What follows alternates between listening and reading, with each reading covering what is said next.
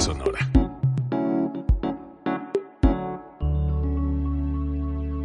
Código Libre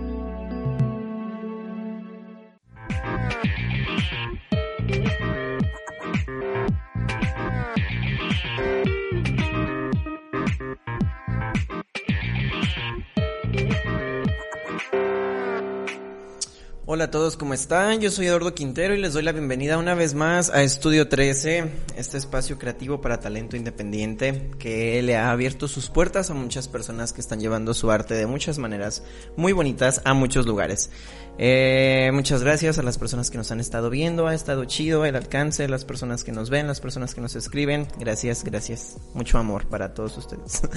Hoy estoy con un escritor piedadense que trae muchísimos temas de los cuales podemos hablar y trae una trayectoria muy interesante. Él se llama Héctor Sendejas. Héctor, ¿cómo estás? Muy bien, Eduardo, muchísimas gracias por la invitación. Antes que nada, no había tenido el gusto de, venir a tu programa, pero de antemano los felicito. Es una idea súper agradable. Ah, muchas gracias, Héctor. Qué chido que pienses así de de Estudio 3 y de Código Libre, ahorita que lo estabas comentando. Eh, como les decía, Héctor tiene una trayectoria muy larga, muy interesante. Eh, y a lo largo del programa del día de hoy creo que podemos estar tratando eh, como tema algunos de los libros que él trae en, Ah, bueno, ya publicados y a lo mejor un poquito de, su nuevo material, ¿por qué no? Que, viene siendo eh, uno de los temas fundamentales de la entrevista del día de hoy. Pero antes de comenzar, Héctor, hablando de tu trayectoria literaria, cuéntanos un poquito quién eres. Bueno, soy Héctor Sendejas, como bien lo dices, soy piedadense 100%, aquí orgullosamente de aquí de la Piedad. Pues, ¿qué te puedo decir? En, yo no me visualizaba como escritor como tal. Siempre me gustaron las letras, siempre me había gustado un poquito leer, pero no me visualizaba como tal como escritor. Mm, muchos libros pasaron por mis manos, mm, no te puedo decir con exactitud cuántos, no, no recordaría así decir llevo la cuenta de, de cuántos, pero se puede decir que muchos de esos libros influyeron a que mi imaginación como que despertara. El hecho de decir, yo hubiera hecho este libro con, esta trama, con este final, con esto. Y hubo un momento de que dije, bueno, ahora sí que la soledad a veces es una compañera súper chida que tú puedes disfrutarla. Y eso pasó conmigo. En un momento de soledad, bueno, no fue un momento en sí, fueron meses, este, comencé a escribir. Comencé a escribir. Estaba aislado, no, no como el aislamiento de ahorita, no, gracias a Dios, pero sí aislado de, este de mi país, aislado en, otra ciudad. Este, no conocía mucha gente y de repente me dio por, por escribir. Fue como que la, la inspiración que me dio la soledad. Sí, ya vemos muchas personas que agarramos la pluma cuando, cuando nos encontramos con que uh, sientes que hay como un faltante, ¿no?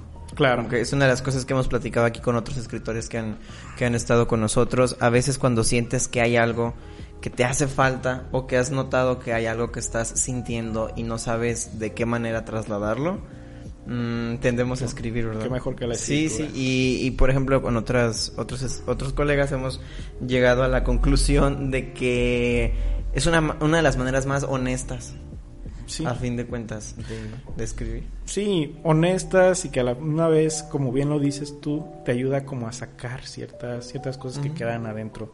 Que a lo mejor mm, pasa de que no tienes a lo mejor una persona con quien transmitírselos que dices, bueno, si le cuento esto a, alguien, me puede juzgar de loco, así tal. Eso me llegó a pasar porque de mis amigos que, que tengo todavía de, secundaria, de prepa, tú les puedes preguntar y van a decir, yo no jamás hubiera creído que él le gustara eso o así. Porque, tú sabes, vivimos en un país donde esto no, no es malo, pero sí es como extraño, podría, por decirlo así, de que no es común. Eso te iba a decir, es poco común. Es poco común, o sea, de que alguien de repente te diga, se acerque y, te ve en el parque y te diga, oye, oye, ¿ya leíste tal libro? Pues como que no, ¿verdad? O sea, no te esperas eso. Y al expresarlo yo de decir, ¿sabes qué? Tengo ganas de escribir un libro, como que me daba pena decirlo. Ah, pena en el sentido de que decías, ¿qué van a decir? O sea, ¿qué me van a... ¿Cómo me van a ver ahora? O, o por qué pensarán que, que estoy escribiendo. Y so- son cosas que, que te vas callando y que te va, que te va dando como, como pena decir. Y sin embargo, lo llegas a hacer. Y es lo que me pasó a mí. Que hubo un momento en que tuve la oportunidad de hacerlo y lo hice. Y pues me gustó hacerlo. ¿Cuándo escribiste tu primer libro? Fue, comencé a escribirlo en la ciudad de Asheville, en North Carolina. Este fue el que escribí de Darío en el país de las malas vías, fue el- mi primer libro. Eso fue por allá como en el 2011, más o menos, que empecé a hacer el, el borrador. Am, es el libro que más, más tiempo me llevó a hacerlo porque al no tener una metodología de cómo poder hacer un libro, ahora sí que yo nada más era de agarrar el cuaderno y, y ponerme a escribir. En las noches de que no tenía sueño, tomaba mi lap y me podía escribir y un pedacito así. Y no era de que, como ahora de que digo, me voy a proponer a, a terminar un capítulo en una semana o así. No, era cuando tenía tiempo y lo que se me fuera ocurriendo, porque pues tenía mi trabajo, bueno, tengo mi trabajo, este, pero era en ratitos nada más no, no era una prioridad de decir tengo que terminarlo porque la editorial me está esperando o algo así. No, sino que era más, más fluido. Sí, sí, era un proceso más libre. Sí, era un proceso más libre y por eso tardé más tiempo en escribirlo, alrededor de dos años en terminarlo. ¿Hace cuánto tiempo me dijiste que fue? De que comencé a escribirlo fue como en el 2011 y lo terminé como en el 2013 más o menos. Y era un borrador que quedó ahí por mucho tiempo. No, no era de que yo pensara mandarlo a una editorial o así. No. Este, tenía una amiga allá en... Eso ya después, porque después de tiempo me mudé a Florida. En Florida conocí a una amiga que, que le gustaba leer mucho. Digo le gustaba porque pues ella ya no, ya no está con nosotros. Ella fue, ahora sí que la que le confié la primera vez el manuscrito. Y le dije a ella, le digo, quiero que seas muy honesta, le digo, sé que eres mi amiga. Y sé que me vas a decir, sí, Héctor, este está de lujo o así, pero quiero que, que seas sincera. Que me digas qué puedo corregir, tú que has leído mucho y que me des tu opinión, pero tu opinión sincera. Y pues, ¡zas! Lo, se lo leyó, yo pienso que fue en una semana. Y me marcó como un día como a las 4 de la mañana y me dice, lo acabé. Y le digo, ¿qué? ¿Qué acabaste? O sea, yo ni me acordaba de, del libro. Se acabé de leer tu manuscrito. Dice, lo tienes que publicar. Y le digo, ay, mija, no. Le digo, no, le digo, Ah, sí, mira, a ver, sí. espérate, yo nomás te lo pasé para que Ajá. me dijeras. Digo, para que dijera, está buenísimo, me gustó, que no sé qué, y esto y lo otro. Y yo, como que le quise creer porque noté mucha sinceridad en su, Ajá. en su, en su semblante, en su forma de expresármelo, que, que noté sinceridad y como que sí me la creí. Dije, bueno, yo pienso que sí me hubiera dicho, corrige esto o algo así, pero Ajá. no, no, no, me dijo, dice, nada más la ortografía. O sea, de plano ahí sí tenemos que, que mejorar todo, todo esto. Imagínate, o sea, yo escribía en una computadora que no escribía la ñ, o sea, Ah, una computadora de allá de Estados Unidos. Obviamente lo escribí en español, pero con la sin la ñ, sin las sin los acentos y todo. Y pues como Dios me dio a, a saber, lo terminé. Y pues así fue ella la, la primera que, que lo leyó. Y la que me motivó a buscar y buscar y buscar y buscar la forma. Una de las cosas que a mí me llama la atención y que quiero eh, destacar de tu trayectoria es que no te fuiste con una editorial de aquí, ¿verdad? Mm, No, Estás con una editorial extranjera.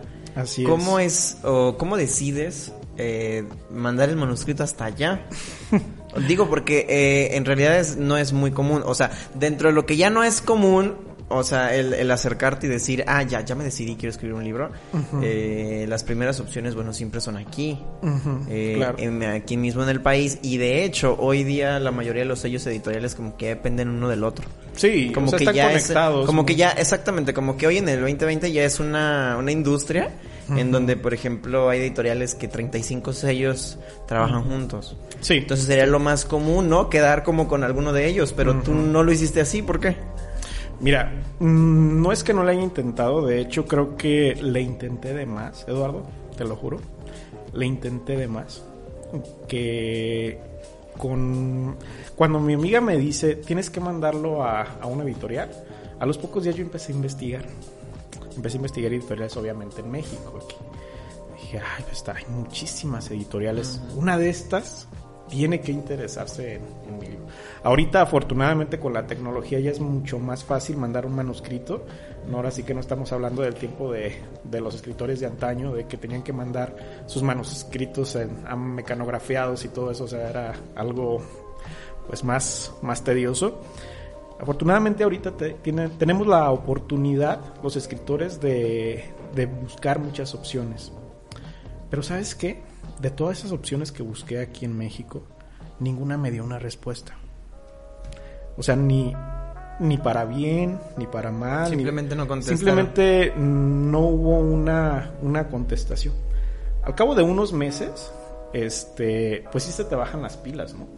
O sea, dices, bueno, a lo mejor realmente pues es mala mi, mi obra y pues no están interesados en, en hacerla pública, o sea, porque pues es una publicación, pues es una inversión, hay que ser, Sí, claro. hay que ser realistas.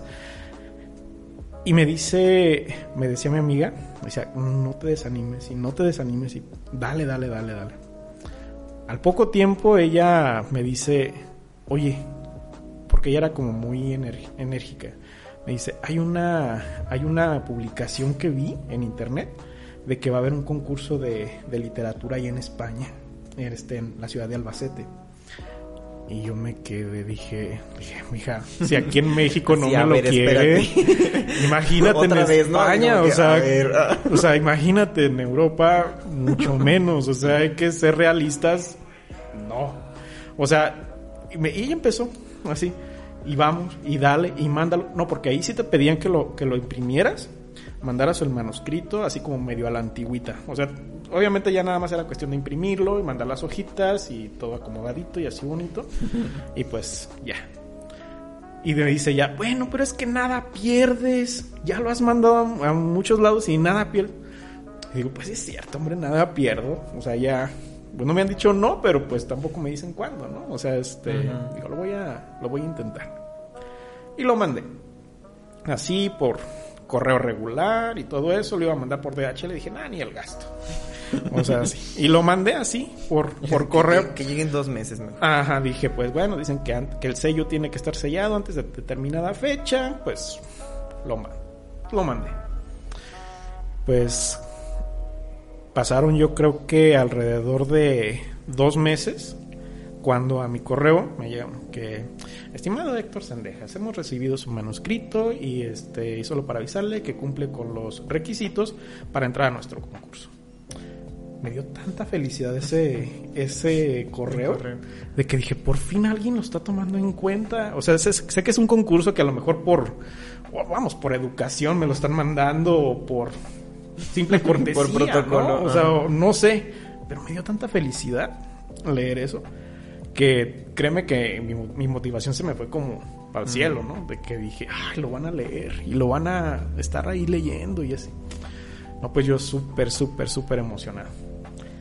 Y ya este pasa, pasó este tiempo y no, mi amiga feliz, ¿verdad? Me hablaba casi todos los días. ¿Y qué, y qué te han dicho? Es que no me han dicho nada. ¿No te ha llegado nada? No. Revisa tu correo. Pues no me ha llegado nada. O sea, créeme que también así estoy. Y no, este, ya pasó, yo creo que otros dos meses más o menos, cuando me dijeron que había pasado mi, mi libro como a la segunda parte del concurso. No, pues más felicidad, ¿no? O sea, dije, no, pues ya, o sea, dije que si de plano ya lo leyeron Y les está y gustando. sí, Ajá. pues algo vieron en, en ese libro, ¿no? Y entonces, pues así, pasó y pasó otro mes y ya este, pues no, de repente no, no sabía nada. Dije, pues, ¿dónde podré revisar quién ganó o qué onda? Supuestamente nos iba a llegar un correo, pero pues el correo no me llegaba. Pues se comunicaron conmigo. Esa vez fue por teléfono. Me dicen, Héctor, este, pues mira, nada más para avisarte de que pues ya finalizó el concurso. Dice, desafortunadamente tu obra no quedó en los tres primeros lugares. Dice, pero quedó en cuarto lugar. Dice, hay una opción Dice, hay unas editoriales porque pues en el, ahora sí que en el jurado calificador hubieron personas de distintas editoriales y hubo quien se interesó en, en, tu libro. Este, nos permites, das tu autorización para que demos tus datos y ellos se contacten contigo. Y yo, wow, claro que sí. pero si se está tardando. Digo, ya se lo hubieran dado, ¿no?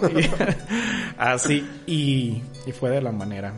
Este, la primera llamada fue la que me hicieron, porque me hicieron tres.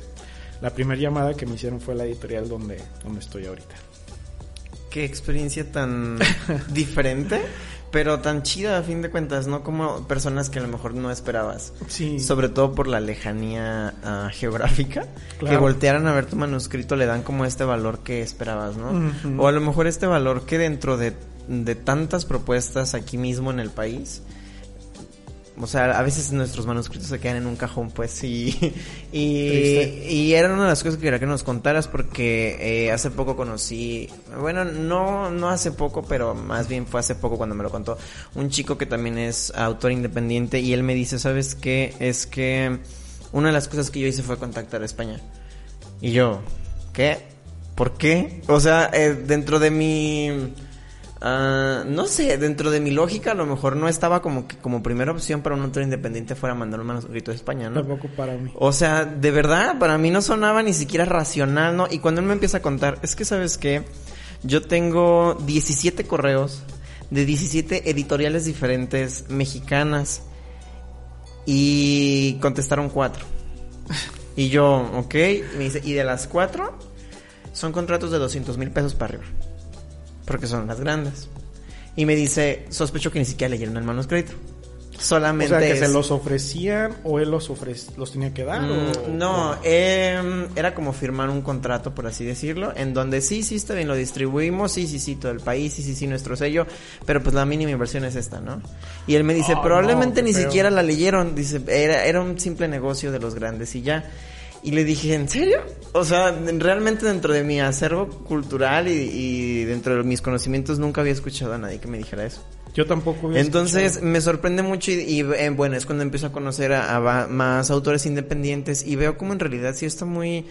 Eh, mm, pues muy peleado, ¿no? Este sentido. Y a, veces no es entre, entre escritores, a veces no es tanto entre que, que pues hubo 25 mejores que el mío, entonces no, a veces simple y sencillamente es Mm, pues mera cuestión de la industria editorial, ¿no? Así es. Entonces cuando él me comparte su experiencia que se va para allá, bueno, no, no se fue, pero fue la opción que más le, convenía en ese momento.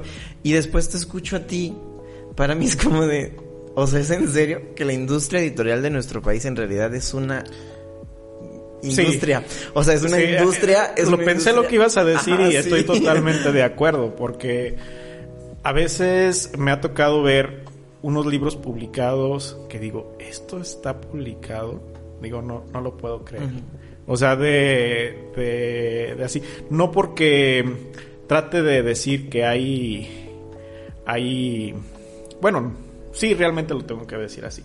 Hay pésimo, hay de muy mala calidad y hay historias y hay contenido que está publicado en, nuestro país que es contenido basura.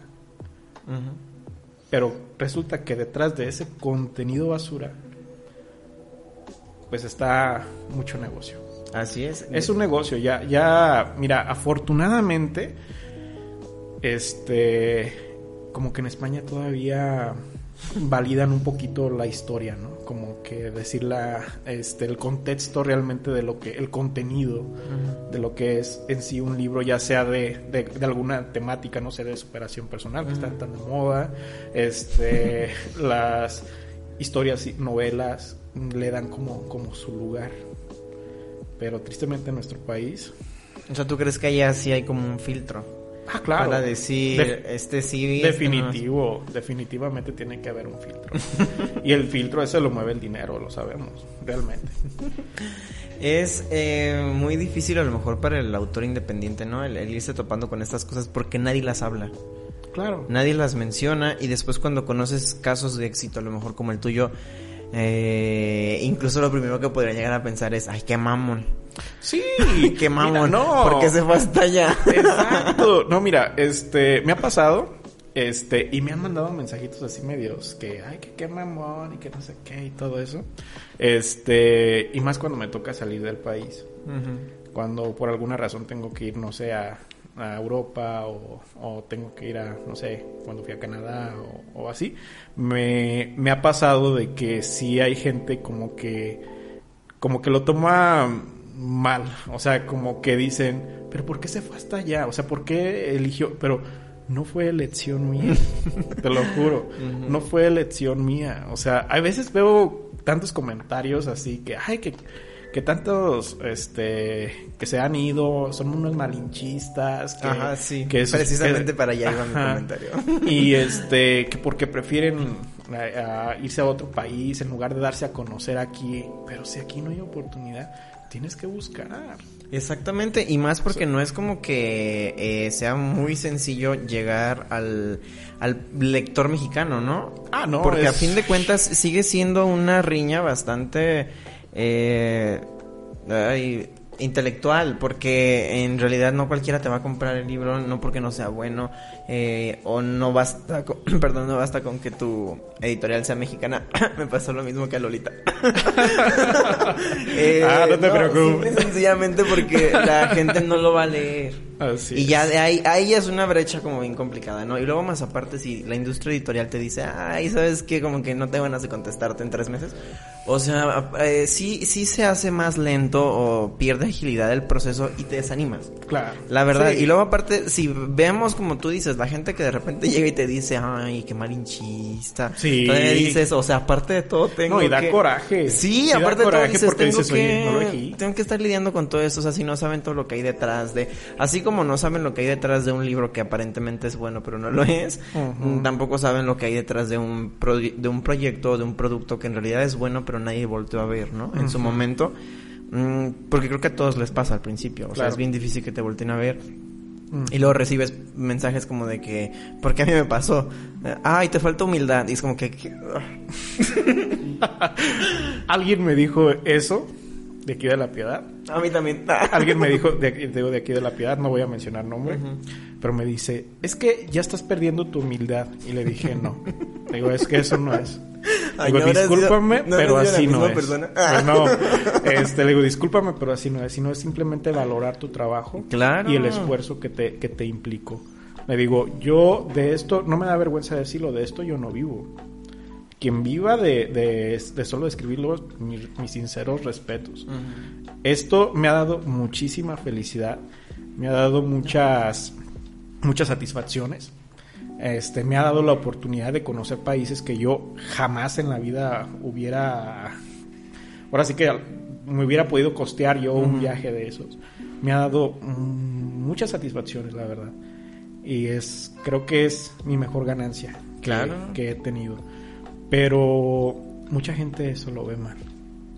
Y da tristeza cuando la gente que lo ve mal es la misma gente que, que es que se supone que es, la que, es la que, la que debería impulsarte. Uh -huh. Mira, en, en, la editorial, cada cuatro meses me mandan como un promedio de ventas de todos los libros. Yo siempre, el primer país que veía, pues obviamente España, ¿verdad? En España, después regularmente era Argentina y bla, bla, bla, bla, bla, así, Chile. Y siempre hasta el final, México.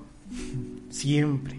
No porque aquí no se encuentre, sí se puede encontrar, a lo mejor no es de que te lo encuentras ahora sí que en la tiendita de la esquina, pues tampoco. Pero si lo buscas, obviamente lo encuentras. Pero siempre en último lugar, México. Un día sí le dije a mi editor, ya no me mandes eso. Y, y me dice él mismo, yo sé por qué ya no quieres que te lo mande. Le digo, sí, sí, ya sabes, pero ya no me lo mandes. Ya no quiero ver. Ya no quiero ver. y ya no me lo manda. Prefiero ya no verlo. O sea, realmente, así. Lo que pasa es que a veces son cifras, pero las cifras también decepcionan. Lo, no, no, sí, los números son fríos. sí. Créeme. Y cuando está tu país de por medio ahí, de que dices el lugar hasta donde abajo. nací, hasta abajo y dices, ay, caray. Dijo, bueno. Y de repente ves a Yuya hasta arriba, ¿no? Ah, por así decirlo. De repente, de repente ves a Yuya siendo la, ¿qué? Octava mujer más pagada de, todo el mundo. Y es como que... Mm.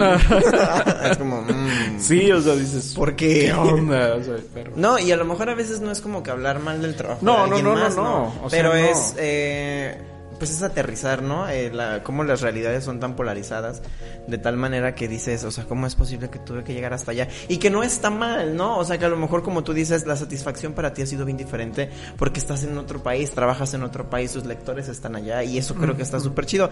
Y, y, volvemos a lo mismo, o sea, en realidad actualmente es bien difícil vivir de escribir. Sí. Y es algo que la gente a veces no entiende. Una vez te platico que me dolió tanto.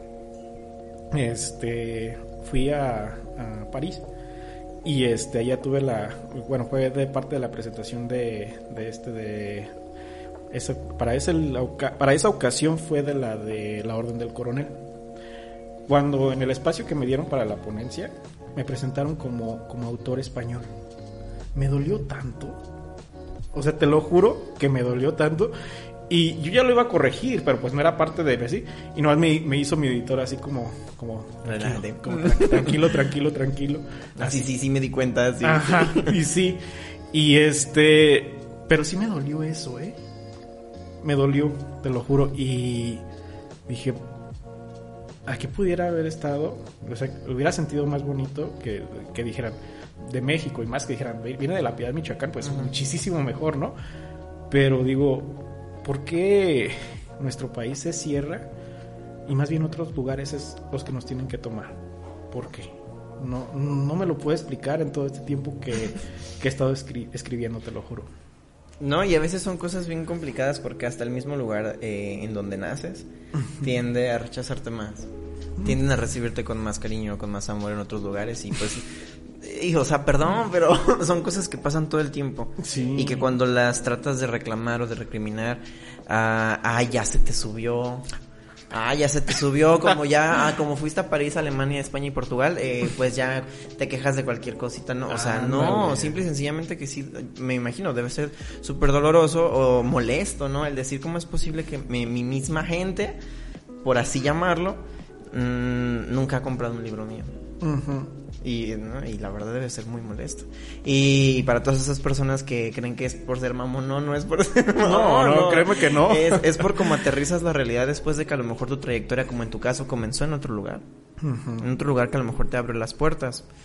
Y que no nada más te abre las puertas para un libro. Hace rato me estabas contando eh, todos los títulos que traes. ¿Cuántos son? ¿Seis? Seis. O sea, fíjate nomás. o sea, traes una trayectoria de 10 años escribiendo eh, en otro país. Y a, lo mejor a veces la gente de donde eres ni siquiera sabe lo que haces. No. Y, bueno, es eh, en este desentendimiento de pronto puede parecer desmotivador. Pero no, hombre, Héctor. ya muchos quisieran estar allá donde tú estás. sí. Mira, mm, me ha gustado mucho una frase que me dice mi editor muy constantemente. Dice, un buen escritor realmente deja el protagonismo a un lado. Pero siempre, de todas formas, busca que se le reconozca de dónde es. Y creo que eso es, o sea, de que de que el hecho de decir, bueno, me costó trabajo, este no es un camino sencillo, como lo hemos mencionado entre el mundo de las editoriales. Y sin embargo, esto le puede servir a otras personas. Pero también qué pasa? De que cuando intentas ayudar a una persona con ahora sí que con consejos y todo eso, te dicen, ¿sabes qué? Quiero que me lo publique tu editorial. Yo no tengo, ahora sí que la, mm, ahora sí que el mando de decir, ¿sabes qué? Un amigo quiere publicar un libro, publícaselo. Puedo mandarlo a la editorial, de decirle, ¿sabes qué? Dale una, una, leída. Y creo que ahí, supongo yo que es parte de, de que ya le den la valoración que se necesita pero pues hay personas que eso no lo entienden y es cuando te empiezan a tachar de que no me quisiste ayudar y así. Y pasa muy seguido más porque las personas, eh, digo no todas, pero hay muchas personas que tienden a querer las cosas fáciles y rápido. Entonces, la verdad, siendo honestos, en este mundo editorial, nada es fácil ni rápido. No, no, no, dímelo. Eh, porque tú mismo lo dijiste, desde el simple hecho de dejar un manuscrito que a lo mejor alguien en dos minutos te va a decir que no, te tardaste dos años. Sí. Entonces, no son procesos sencillos, perdón, y tampoco son rápidos. No. Y, y muchas veces todo ese trabajo de tiempo está eh, poco valorado. Eh, o sea, hay muchas personas que a lo mejor creen que en un mes ya tienes uno nuevo. Porque hay autores como Stephen King, por ejemplo, ah, que lo hacen. O sea, y que tienen a lo mejor una capacidad distinta y un, un proceso distinto por la situación en la que están, ¿no? O Claro. sea, pero en realidad no es así. O sea, no funciona de esta manera. Y, y ya y cuando las personas empiezan a saber ese tipo de cosas, ya mejor dicen, ah, no, no, no, no, no, no. sí, y desafortunadamente es así siempre. Sí, son Eh, procesos. dentro de esta trayectoria que est- hemos estado comentando, eh, creo que ni siquiera les hemos contado nada de tus libros. Creo que ni siquiera saben cómo se llaman, Héctor. Eh, ¿Quisieras platicarnos a lo mejor de alguno de ellos? Claro que sí. Ah, alguno de ellos, perdón que te interrumpa, antes de tu próximo libro, que también Claro. me interesa que nos platiques de él. Sí, mira, este, como te comentaba ahorita, bueno, ya mencioné mm, de mi primer libro, de Darío en el País de las Malas Vías. Posterior a ese, este, ha sido uno de los libros que, en lo personal, más disfruté hacerlo. Este, se llama Celiqueira.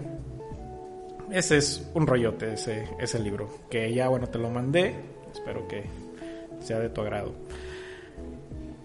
cada libro yo considero que se queda ahora sí que a lo mejor no te das cuenta pero se queda una parte tuya. Eh, me han preguntado mucho por este que te acabo de dejar de la malformación de Xiomara. Me dicen de dónde salió tanta maldad le digo es que no es de que la tenga yo. O sea, que simplemente debes de, de formar el personaje y adentrarte en el personaje cuando tú ves una película a lo mejor, tú te identificas, llegas a identificarte con algún, con algún personaje, ¿no? Pero como escritor debes de identificarte con todos. Así. Debes de identificarte con todos porque a, a todos les vas a dar su, su punto de vista, ya sea el villano, ya sea el, ahora sí que el bueno de la historia, el protagonista, ya sea hasta alguien que aparece, ahora sí que esporádicamente en la historia, pero debes de descentralizarte en cada uno de ellos, porque solamente así la puedes formar la historia, solamente así. Cuando escribí este, de la malformación de Xiomara, es el único libro que me he atrevido a escribir de, de thriller, o sea, de, como de terror. Me adentré tanto en el personaje que ya soñaba a Xiomara. Te lo juro. O sea, sentía... Estaba yo en mi habitación y de repente escuchaba como ruidos ya como, mi- como mis nervios, ¿no? Así como en el closet después a escuchar así como los arañazos así. Y decía, no, ya estoy nervioso, ya estoy nervioso, ya estoy... Y me dormía. Este, pero a veces con tanta cafeína, pues no podías dormir, ¿no? O sea, de que te quedabas. Es el libro más corto que he hecho, pero porque yo ya quería terminarlo. No porque me faltaran ideas, créeme que yo hubiera tenido batería para darle más todavía a ese libro, como no tienes una idea, pero se estaba metiendo mucho ese personaje, o sea, de, de ella, o sea, de como de la maldad. Sí, te absorbió mucho. Créeme Y de que hecho, eh, me comentabas que ese es el que tiene una, tendrá una secuela. tendrá una secuela. Ah, entonces ya entendí por qué. Mira, esa secuela te voy a decir por qué fue. Cuando este hace dos años fui a Canadá. Y este en ese tiempo estaba yo presentando el de ese fue el de ya el de no, todavía no fue. Fue el de Ariela, El camino de Ariela. Estaba yo ya presentándolo. Cuando llego a que me estaban preguntando de todo eso, la, de 10 preguntas que me hacían, 8 eran de ese libro. Y sí hubo un momento que les dije, pero ¿por qué tanto se les pegó ese libro? Si ese libro ya lo saqué hace, pues ya, lo había sacado después la de la, o sea, posteriormente había salido el de Memorias del último guerrero nazi, después ya estaba El camino de Arila. Eh, habían pasado prácticamente tres libros y me, me seguían mencionando de este. Y luego voy a otro lado y me vuelven a preguntar de, oye, pero si Omara, que qué mala, que con sus papás, que esto y lo otro y así. Y yo, "Mm, pues sí. Y hubo un momento de, y, y me preguntaban, ¿y no va a haber secuela? Y yo, no, no, Sí, no, no, no, no, no. no, y les, les platicaba así lo mismo, es que, ¿saben qué? Cuando lo estaba escribiendo, este, pues la verdad como que me daba mucho miedo, o sea, como que se me metió mucho ese personaje y, y para evitar los nervios, pues mejor no. Pues fue tanta la insistencia como en un momento de alegría y todo eso que les dije, ok, vamos a hacer esto, voy a hacer una secuela y lo voy a ambientar de aquí de Canadá. Digo, esa va a ser como mi, mi, este, mi propósito. Y es lo que estoy haciendo. Porque fue una promesa. No, pero qué chido que tengas la oportunidad de que a lo mejor una historia que eh, te consumió tanto, no Sí. esperabas que fuera a consumir tanto también a las demás personas. Y yo creo que eso también está padre, ¿no? Ya una vez que tú vas, a- como dices, es el único que me anima a escribir de thriller, pero a lo mejor ya sabes que este género no fue tan desconocido para ti, no fue un terreno tan complejo para ti. Eh, es el primero, el único que tienes de thriller, los demás de qué son, qué sueles escribir. Ok, mira, me gusta mucho lo, lo de historia. Yo me identifico mucho con lo antiguo, no sé por qué. Este, allá en mi casa, tu casa, este, Gracias. encuentras muchos artefactos de años. Yo, la música que yo escucho, la escucho en disco de vinil. El Ujú. 99% de la música que escucho la escucho en, en discos de vinil. No, no me gusta otro formato. Se me hace una calidad buenísima, la calidad del vinil. Este, el MP3 se me hace una porquería. y es por eso que no, no escucho otra cosa más que en los, los discos de vinil. Mucha gente me dice, pero ¿por qué te gusta si todo lo puedes, si la- o sea, todos tus discos los puedes tener en, en tu mano, o sea, en tu celular? Ya. No, sé, me No, gusta no es igual. Ajá, me gusta eso, lo antiguo, no, no sé. Y esas, ese gusto que he tenido por las cosas de antes, yo creo que es lo que me ha motivado a, a escribir más de, de. He escribido dos de ahora sí que son históricos. Ese de el que te comento, del que te mandé. De bueno, el de la Orden del Coronel. Ese está simulado como si fuera en la época del Porfiriato. Mm, Es una historia que pues no tiene nada que ver con política, pero es de, de, esa, de esa época. Está otro, bueno, el de Memorias del último guerrero nazi, que ese también pues es, es histórico. Él, es- ahí habla un poco además de los experimentos que se hacían en la, en la época del holocausto. Y pues es lo que como que disfruto mucho, mucho hacerlo. El camino de Ariela, ese sí viene un poquito más como telenovelesco, vamos. Ese sí es como, como que yo mismo lo leo y digo, ah, es muy de telenovela. Pero también disfruté, disfruté hacerlo. Ahora sí que es como de una persona que, que lucha por sus, por sus ideales, que lucha por, por ahora sí que ante una sociedad que está acostumbrada a arrebatar a quien puede. Y pues de alguna manera ella se enfrentó y dijo, "No, de aquí, de aquí es lo mío y de aquí no me voy". Este último que voy a sacar ya, bueno, es- estaba programado para sacar, salir a la venta el a finales de abril, pero con toda esta problemática que ha habido en estos días, mm, supongo que no me han dicho, pero casi casi estoy seguro que lo van a Que se va a postergar. retrasar. Sí, o sea, van a, van a retrasarlo y no sé la fecha. Ahora sí que quiero pensar que a lo mejor para el mes de junio o julio ya, ya Ya está listo. ¿Y de qué se trata? ¿Cómo se llama? Este también es un poquito histórico, por eso te digo que me, me gusta un poquito. Este no está tan remontado de aquellos años, está como más remontado como a los años 30, no, años 40. Este, este habla de, bueno, se llama El Heredero, El Heredero de Fudge.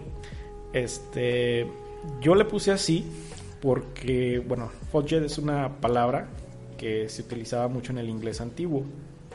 Este, está ambientada en, en, Londres de los años 40.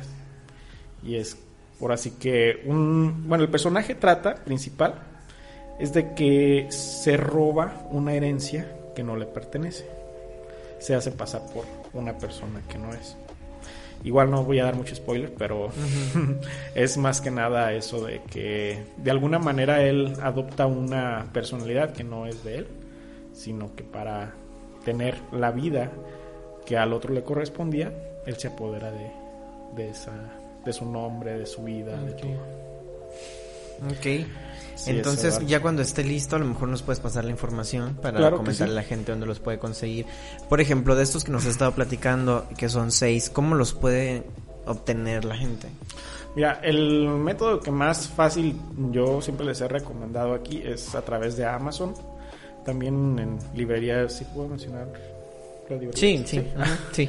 Ah, como- es que de repente me dicen, "Ah, así como, pero vamos a cobrar. No, sí, sí, sí. Pues. sí, en, en librerías Gandhi también me han dicho que, que lo han encontrado. En el péndulo, este, Ok. también. En el sótano. librerías El Sótano. Este, tengo la, ahora sí que la idea que, bueno, lo más factible, lo más sencillo, ahora sí que si no quieres salir de casa ni nada, por, por internet, ya sea que te llegue físico o lo puedes pedir para leerlo en tu tablet. Es de las dos. De las ok, dos de acuerdo.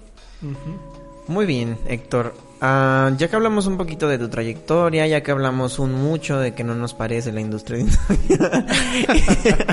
y ya de que nos Que contaste a- de qué se tratan tus libros, eh, me gustaría hacer una dinámica contigo, me gustaría hacerte preguntas literarias. Es eh, la primera vez que voy a llevar esta dinámica con un escritor eh, aquí y bueno, espero que esté chido.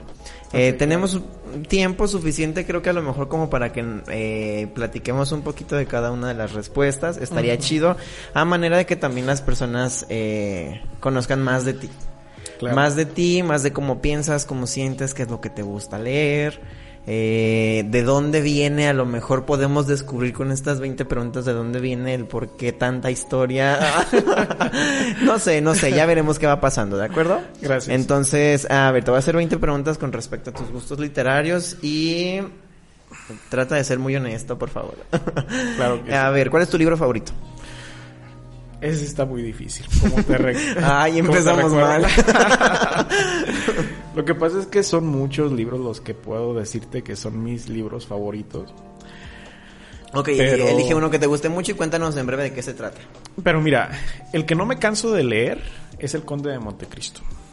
El Conde de Montecristo ha sido uno de los libros que, que más me ha impactado. El hecho de, de que una persona se aferre tanto a, a este, pues bueno, ahora sí que conocemos la historia de todos del Conde de Montecristo, los que no, este pues es una persona que estuvo ya ves en prisión, ahora sí que por algo que realmente no. Y la manera en que él no perdió la, la fe es algo que, que creo que nos hace falta a todos. Y es algo que, que cada vez que lo leo me motiva mucho. El hecho de no perder la fe, de decir, bueno, si él pudo en una situación así, que a lo mejor es, a lo mejor fue ficción, a lo mejor fue realidad, no sé, pero se puede, o sea, hay, hay alternativas para todo. El de estar encerrado, allá remontado, ahora sí que salir, ahora sí que por algo trágico que fue una muerte, y salir ahora sí que recuperar su libertad a costa de la muerte de otra persona, dices, wow, está como muy, muy esparcido. Muy todo de esto. tomar en Ajá, cuenta. pero, pero son alternativas, son alternativas que, De que se tuvo que haber tomado en dado momento. Ese libro siempre me, me ha impactado, se me ha hecho... Ok, vamos a ser un poco más justos. Yo también te voy a compartir mis respuestas y tú te pones a Claro. pensar, yo también. Estos son de mis favoritos. De hecho, es una autora alemana que se llama Isabel Abedi. Y ah, la verdad es que soy un poco más contemporáneo, debo ser honesto. Es una novela juvenil alemana, se llama Lucian. Y es ciencia ficción. Es una chava que se enamora de su. Bueno, no es ciencia ficción, perdón, es fantasía. Es fantasía. Eh, es una chica que se enamora de su ángel de la guarda. Se llama Lucian. Él se enamoró de ella desde arriba y decide bajar por ella, pero cuando llega aquí, su castigo es que no se acuerda de nada, solamente de su nombre de ella y que vino a buscarla.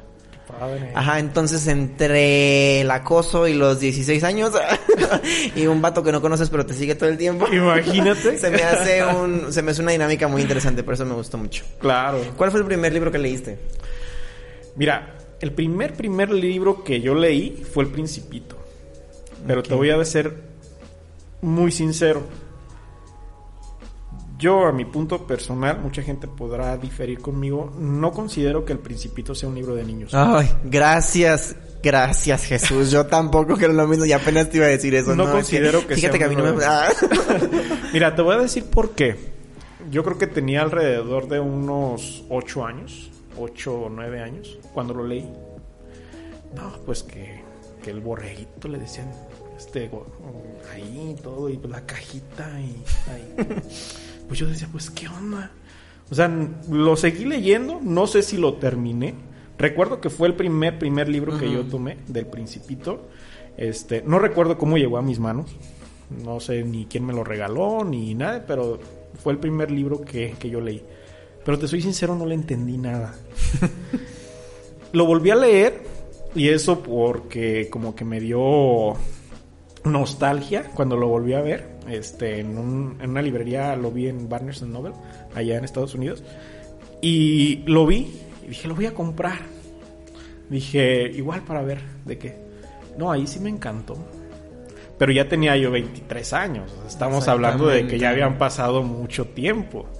O sea, es un libro muy metafórico. Así es que para un niño no es. Aparte sobre arrastrar muchas cosas sí. que honestamente un niño todavía no le ha tocado. No, o sea, definitivamente no. Sí, yo también platico mucho eso con la gente. Les digo, es que para mí no es un libro de niños. en lo personal, eh, tengo una hermana que es 10 años menor que yo, entonces cuando empezamos a introducirla en el hábito lector, yo le decía, mamá, ¿estás loca? No. o sea, ni le va a gustar, ni le va a entender. Y si le entiende, aguas. Cuando tenga 15, eh, exacto. dije, aguas, no es mejor no.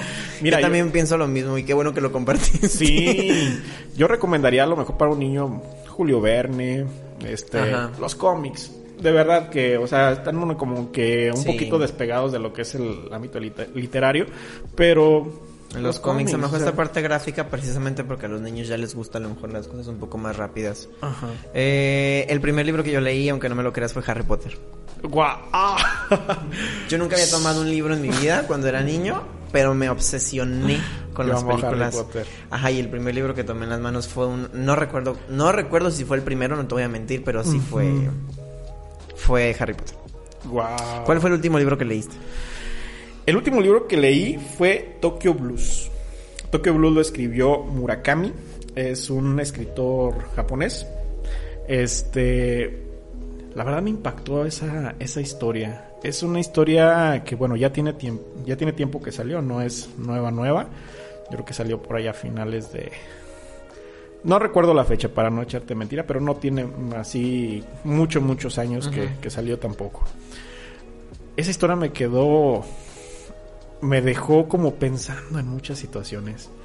De hecho, el, uno de los personajes yo dije, si un día Dios me diera la oportunidad de tener una hija, que lo dudo muchísimo, le pondría Naoko, porque es uno de los eh, de, de las personajes principales. O sea, literal te marcó No, me encantó, me encantó, de verdad. Y este, curiosamente fue el último libro que, que leí. Este, se llama Tokyo Blues. Está buenísimo. Lo voy a buscar. Te lo, recomiendo. Sí, ok, lo voy a buscar. El último libro que yo leí se llama El peligroso arte de desaparecer, de Angelo Surmelis. Eh, él es diseñador, creo que es diseñador de interiores, es estadounidense y es una historia ah, de un adolescente que sufrió muchísima violencia física y psicológica en materia de homofobia por parte de su familia. Genial. Eh, sí, no, me impactó mucho. La verdad llegó un punto en donde ya no lo quería leer. Wow. Sí, también te lo recomiendo, por si lo... Un libro que estés leyendo ahorita. Pues ahorita estoy... Es que tengo como tres empezadas. ok, uno de esos tres porque tal vez otro te sirva para una pregunta más adelante. Mira, mm, vas a reírte porque pues está como un poquito... Este, ya ahora sí que muy... Pero nunca había leído este Verónica decide morir. Este, nunca lo había leído de, de Coelho. Este, a mí, a mí en lo personal, digo, la mayoría de los escritores lo odian, pero a mí en lo personal se me hace bueno. No se me hace mal escritor. Yo digo, por algo ese hombre ha llegado a donde está y no es por así que por el gusto de dos, tres, sino es por el gusto de mucha gente. A mí en lo personal me gusta mucho. A mí solo me gustan dos libros de él y uno de ellos es Verónica de Sí. Ojalá lo termines y me cuentes qué te pareció porque está chido. Eh, yo estoy leyendo ahorita uno que se llama Heridas con alas. No recuerdo de quién es. Pero es sobre. Es un testimonio de una chica que uh, sobrevivió a un incendio. Y te cuenta todo su proceso médico de recuperación en cuestión de que literal eh, le sacan este piel de un brazo, piel de una pierna para reconstruirle, ay perdón, para reconstruir el, rostro. Eh, y de hecho la razón por la que lo tengo empezado es porque me parece muy fuerte. Sí. Sí. Ay, ¿cuál es la siguiente pregunta? Ah, ok, un libro que no te gusta para nada. Juventud en éxtasis. Se me hace una verdadera porquería. Perdón que lo diga, pero... No, está bien. Eh, yo elegiría A Primera Vista de Nicholas Sparks. Sí. Debo ser honesto, odio a Nicholas Sparks. Pero he leído varios de sus libros porque no puedo decir que lo odio sin haberlo leído. Y A Primera Vista fue el peor de todos. Sí. Es un libro con un muy buen argumento. Incluso la parte de atrás es muy atractiva, pero ya cuando lo lees dices, ¿por qué gasté 200 pesos? la verdad. Pues sí. A ver, un libro que siempre recomiendes. Ah, bueno, volvería a mencionar este... Tokyo Blues. Mm, Bueno, este definitivamente a partir de ahora lo, lo voy a recomendar Ah, ok. también, pero volvería a mencionar el... Bueno, son varios realmente los que recomendaría. El Principito obviamente sería uno, porque ya leyéndolo, pero leyéndolo de adulto. Este... ¿Cuál otro que... Toda la saga de Harry Potter. Sí. Ah, Ah, no, pero sí, o sea, son varios libros que de repente recomiendo. Creo que depende de la, de, De la de la persona, ¿eh? O sea, de la que le que pudieras recomendar. Este, mm, no es lo mismo de que una persona que le gusta la historia que a una persona que le gusta lo contemporáneo. Exactamente. Este, obviamente no le vas a recomendar, por ejemplo, a alguien que le gusta leer, no sé, una saga contemporánea, este, no le vas a recomendar un libro de Rulfo, ¿verdad? Porque pues, o sea, ahora sí que pues va a decir, pues, ¿qué, Te lo va a aventar por una... qué- qué onda? Sí. O sea, creo que depende de, de, de la persona para Es poder. una muy buena observación, pero por lo menos ya recomendaste dos. Ya está El Principito y Tokyo Blues. Sí. Yo recomendaría Aristóteles y Dante descubren los secretos del universo. De Benjamin Alire Sainz. No sé si lo has leído. No. Ay, léelo, está buenísimo. está buenísimo. Es, una- es- también es una onda muy contemporánea en El Paso, Texas. Eh, pero bueno, a lo mejor no, no puedo hablar mucho de él, pero está muy padre. Saga favorita. Harry Potter. Sí, también la mía. Harry, Potter. definitivamente he sido por los siglos de los siglos Ok. mi favorita. Un libro que en serio te haya puesto a pensar. Eh, mira, me llamó mucho la atención cuando leí la primera vez el, el libro de Oscar Wilde, el de... Bueno, son... Fue, a lo mejor dices es ficción, es una cosa que a lo mejor no pasó, no sucedió, pero el retrato de Dorian Gray a mí me dejó impactado. De que a veces centramos tanto la belleza externa La superficie. y nos- no nos damos cuenta en qué momento nos estamos pudriendo por dentro. O sea, que, que lo malo lo tenemos dentro. Y por sobre todas las cosas, queremos vernos bien. No, y aparte es un clásico. Es un O clásico. sea, es un clásico y creo que todo el mundo deberíamos leerlo en algún momento Sí, de nuestra vida. ese- Sobre todo yo también de adulto ya. Sí, ese, me- ese creo que sí me dejó pensando más, más que, Ok. que cualquier... Bueno, son varios libros los que me han dejado, pero ese sin Es uno duda de ellos. Es uno de... Mm, Creo de que me dejó pensando el peligroso arte de desaparecer. Igual que te comenté sobre la violencia. Sí, ojalá nunca me pase.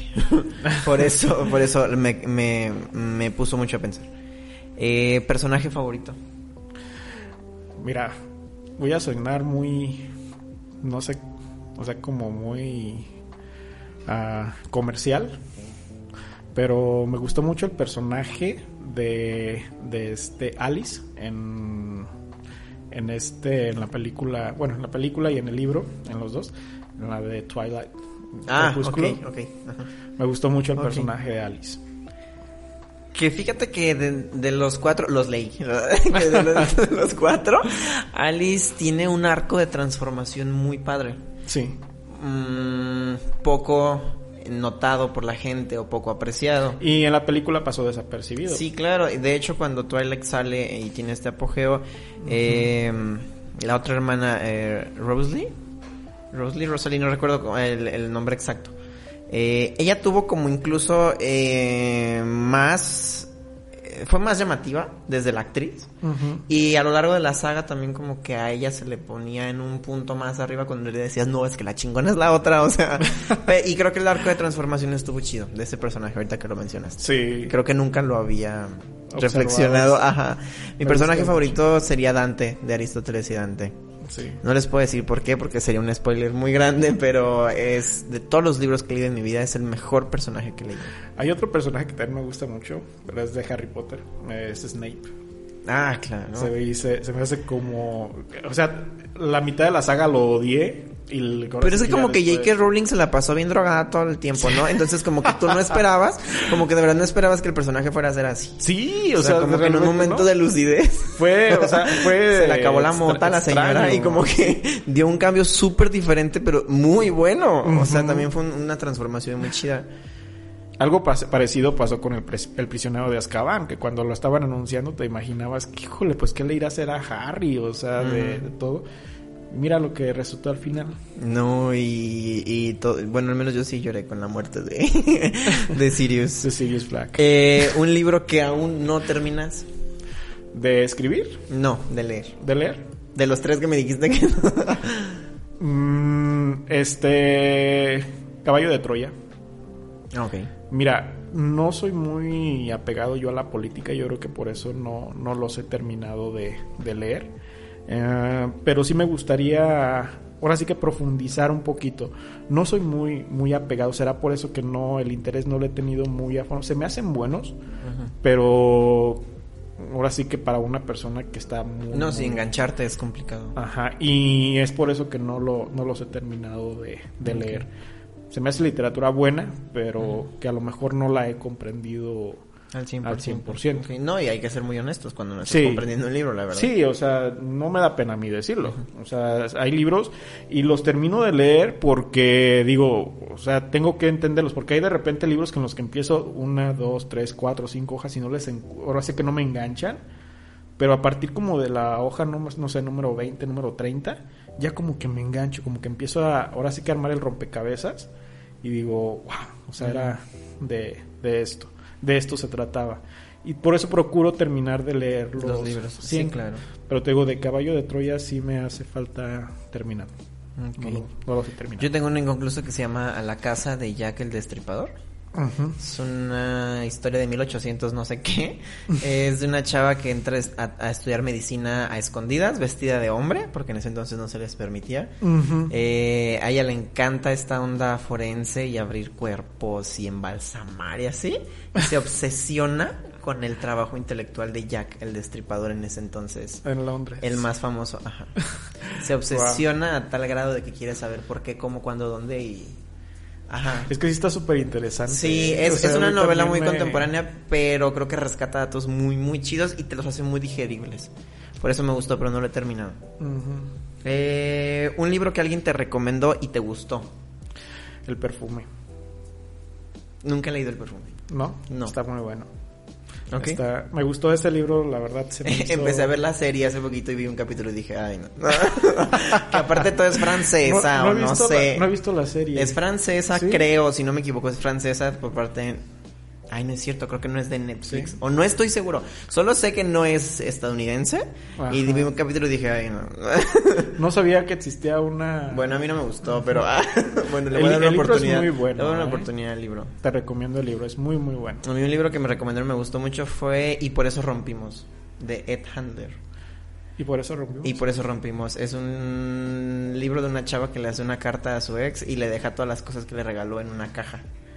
Y empieza a contar por qué, por qué se acabó todo. Y desde cuándo. Ah, se me hizo muy buena parte, está ilustrado. Wow. Está chido, ajá. Genial. Un libro que te recuerde a alguien. Am, mira, precisamente ese de, del perfume me recuerda mucho a mi amiga, la que me motivó a, a escribir. Y este se puede decir que es uno de los libros que más, más me recuerdan a ella. Porque le comenté de que me habían recomendado la película y me dice, no, primero lee el libro. Dice, porque si no la película, créeme que no te va a interesar mucho. Y bueno, ok, lo leí. Y este y se me hizo muy muy bueno. Ya posteriormente vimos la, la película. Pero ese libro, sí, sin duda me recuerda mucho a ella. Ok. A mí un libro que me recuerde a alguien, no sé. El mío. Ah. No, este. Creo que una oscura obsesión. Me recuerda a mi mejor amigo. Es el libro favorito de mi mejor amigo y porque yo se lo recomendé a él. Sí. Un libro de tu infancia. Pues creo que retomaría el Principito, Principito. pero no fue muy, muy No. bueno. Bueno, creo pero- que me quedo con el de la vuelta al mundo en 80 días de Julio Verne. Ok, yo me Creo quedo que- con Harry Potter. Sí. Un libro de tu adolescencia. Harry Potter. Crepúsculo. Porque ah, no, eso ya no fue en mi adolescencia. Ay, para mí sí, para mí sí, por eso el mío es Crepúsculo. Y- no, para que te desmiento, ya no fue en mi adolescencia, ya estaba grandecito ya cuando salió Crepúsculo. Pero, pero Harry Potter sí salió en mi adolescencia. Sí. Sí, tenía yo como unos 11, 10 años, 12, cuando empezó a salir el primer libro. Y esa fue. Así que desde ahí me quedé, dije, poco menos me agarra, me agarra esa saga y yo estaría yéndome a buscando a Hogwarts no sé dónde. Sí, ¿verdad? a mí también Porque- me impactó muchísimo, me marcó mucho. Sí. Un libro que te guste y nadie espera que te guste. Ah, que nadie espere que ese me guste. Mm, que digas, ¿a poco te gustó? a mí, por ejemplo, me pasó con una saga que se llama Hush Hush. Es como igual, eh, fantasía, ángeles y así. Eh, y cuando le he comentado a la gente, es que Hush me encanta. Ay, y ya sé como que... y los quiero volver a leer. Mm, podría decir que la del Señor de los Anillos. Porque... Complicado esa parte. Sí, porque más que nada, mm, pues saben que me gusta Harry Potter y todo eso, pero también El Señor de los Anillos me gustó. Las películas no tanto, eh. Te soy sincero. Las Les películas mucho. muchísimo. O sea, no. Si una persona no lee el libro, no le- yo no sé cómo le entiende. Te soy sincero. Sí. No, no sé cómo le entiende. Porque tres horas. es una vida ahí en el cine. O sea, estás. Un libro que te hayan regalado, Ay, pues son varios. que haya sido especial. que ha sido especial. Hace poquito me regalaron el de... Ya había leído, pero estaba sintetizado. Me regalaron el del diario de Ana Frank. Después de que leí... Bueno, después de que escribí yo sobre el tema relacionado, me regalaron ese de, de Ana Frank. La verdad que se me hizo muy, muy desgarrador. Desconozco si realmente ella escribió en, en su totalidad el libro, pero al menos su historia sí, Ujú. sí me dejó impactado. Ah, Se es me- muy cruda. Sí, muy, muy cruda. Y este me lo regaló una maestra que este la, la estimo mucho y, y la quiero mucho, le quiero mandar un saludo. Ella sabe quién es. Y este y, y la verdad que sí sí ese libro me eh, ha, ha sido de los libros que más más mm, que recuerdo con, con más afecto. Aparte el, el empastado viene tan, tan Sí, padre. es una viene- edición especial. Una edición especial, viene con pasta dura y, y no, pues ahora sí que para que dure toda la vida. ¿no? Ay, a mí me han regalado muchos, pero especiales muy pocos. Ah, creo que las ventajas de ser invisible. Y fue, Ah. fue- porque llegaron y me lo dieron a mi casa. Ese está bueno. Ese de ¿Escritor favorito? El escritor favorito, pues bueno, son nuevamente varios, pero admiro, admiro mucho y aunque yo sé que los otros escritores me van a ahorcar, admiro mucho a Coelho. Este, yo ah, no, no te puedo decir que, que los, los mejores libros que he leído de él son, son, no, pero simplemente lo admiro por su trayectoria, de que, como diga, a diferencia de lo que la gente opine, tantos snobs que dicen, no, de. Coelho es un... así". Yo en lo personal lo considero un muy buen escritor y que pues qué escritor no quisiera tener la mitad de, De lo que él ha de lo hecho. que Sí, él ha claro. hecho. No, pero su yo lo admiro, la verdad. Yo lo admiro. Creo que mi escritor favorito ahorita, nunca he tenido uno, la verdad. Pero ahorita creo que es Elvira Sastre, española, de hecho. Pues, este, sí, escribe poesía. Ahorita estoy muy, muy clavado con ella. y por último, género favorito. Pues mira, aunque he escrito un poco de esto, pero la ficción me gusta mucho. La ficción puedo decir que es la lo más y como la fantasía. Me gusta mucho historias así, por ejemplo, vuelvo al tema Harry Potter. Este, que en lo personal, a lo mejor si me pongo yo a escribir ficción, no sabré ni por dónde empezar. Realmente he escrito muy poco de, de esa, de esa temática. Pero en lo personal me gusta mucho la ficción. Creo que también es mi género favorito. Sí. Sí, la ficción. y lo comprobé con Harry Potter y lo volví a comprobar con Maze Runner. Cuando leí la saga de Maze Runner dije, ah, y efectivamente, como tú dices, a lo mejor nunca escribiría algo así, pero, Pero- me encanta. Sí, me sorprende la imaginación de, de este de que tienen las personas para escribir este ficción. Hay hay un escritor aquí en La Piedad, se, bueno, yo le digo Will, se llama William Santley. Sí, de hecho lo- nos está viendo. Ah, sí, ah, Sí. ok. Él escribió uno de ficción buenísimo. A mí en lo personal Sí. se me hizo muy muy bueno. Este, yo leí este todo y no leí la, no he leído la el de dragones el que hizo posteriormente, pero el primero, wow.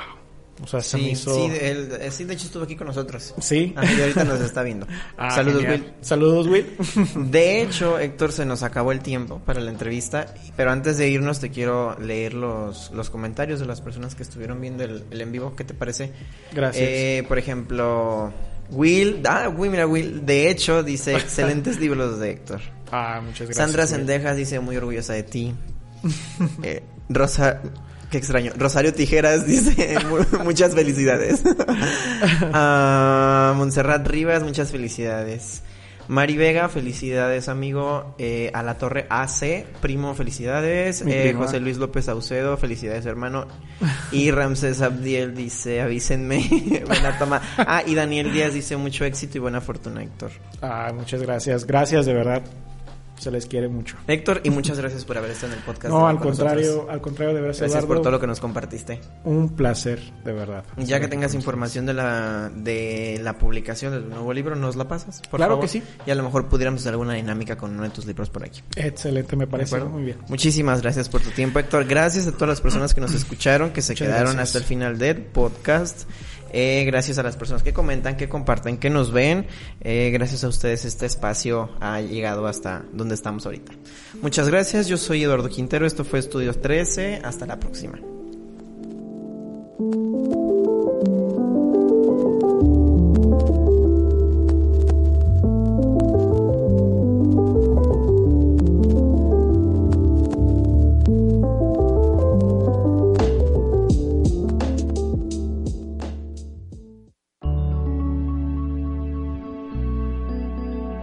Código Libre